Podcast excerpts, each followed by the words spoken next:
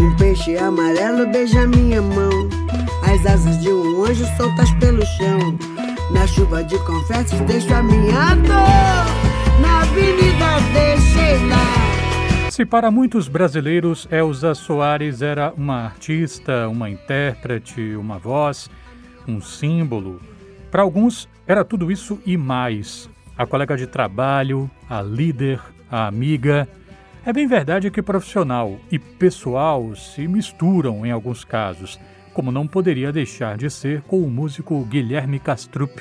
Foi ele quem produziu A Mulher do Fim do Mundo, disco de 2015, considerado um ponto de virada da carreira da cantora do milênio. Esse disco que partiu eh, do encontro que a Elsa teve com esse grupo de artistas, especialmente Kiko Dinucci, Rodrigo Campos, Romulo Frois, Marcelo Cabral, Celso Sim, um grupo de artistas é, inquietos da cena paulistana e, quando houve o encontro dela com eles, eu tomei coragem e propus para a gente fazer um disco de músicas inéditas que acabou resultando na Mulher do Fim do Mundo, ali a partir do apoio de um edital da Natura. Elsa é uma artista que estava sempre pensando à frente do tempo dela, estava sempre estimulando a todos nós para que a gente avançasse mais é, nas estéticas mais perturbadoras e mais inovadoras, sempre dando força, sempre é, curtindo e estimulando a gente a, a fazer o máximo é, artisticamente possível. E se o assunto é incentivo, quem bem pode falar sobre isso é o cantor e compositor Netão, natural da periferia de Diadema. Ele começou no backstage de Elsa, era diretor técnico dos shows da artista mas a intérprete viu um talento diferente e o chamou ao palco para fazer backing vocal, se tornando madrinha musical do cantor, que afirma ter a vida transformada. Netão divide no peito um espaço para a saudade e outro para a gratidão.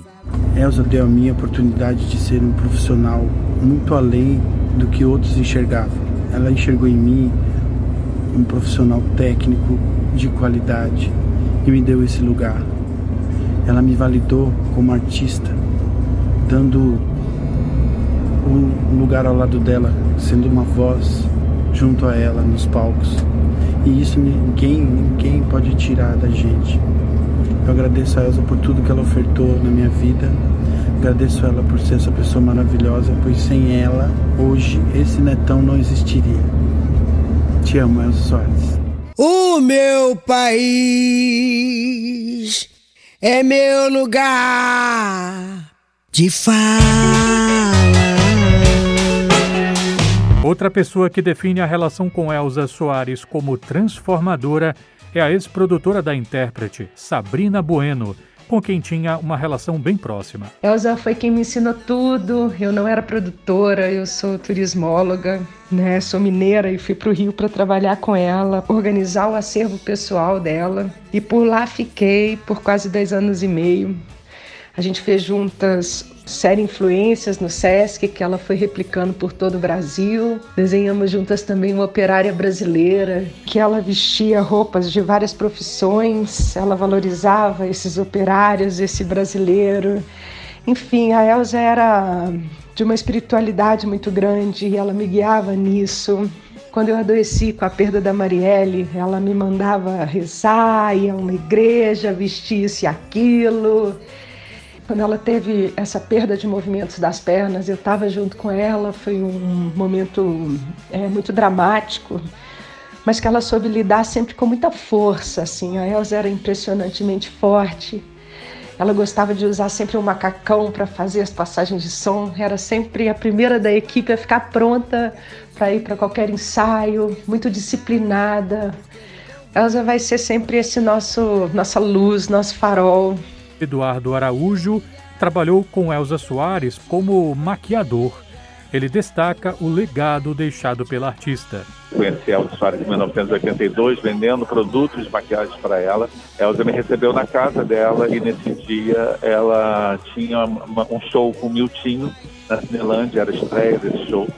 Chegou na hora que eu estava indo embora, a maquiadora dela liga por obra do acaso, dizendo que não poderia atendê-la. E ela falou: Eduardo, sabe maquiar? Eu falei: não então você vai aprender agora. E foi quando entrei na intimidade da Elsa dentro do quarto dela e eu vi uma pessoa de uma simplicidade de uma força, de uma garra, mas ao mesmo tempo de uma simplicidade muito grande. Uma pessoa que ela tinha muita sede de vida, me ensinou a maquiar, me puxou pela mão e me levou para o teatro e me apresentou como seu mais novo maquiador.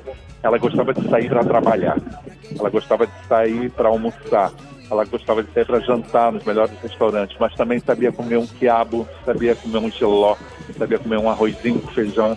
Então ela sempre teve muito esse lado dela é, de uma vida como qualquer outra, né?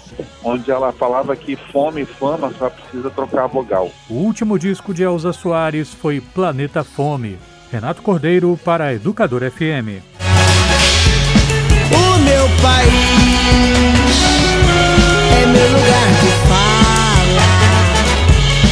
Nosso país, nosso lugar de fala.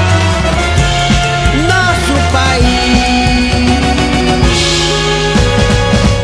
nosso lugar de fala.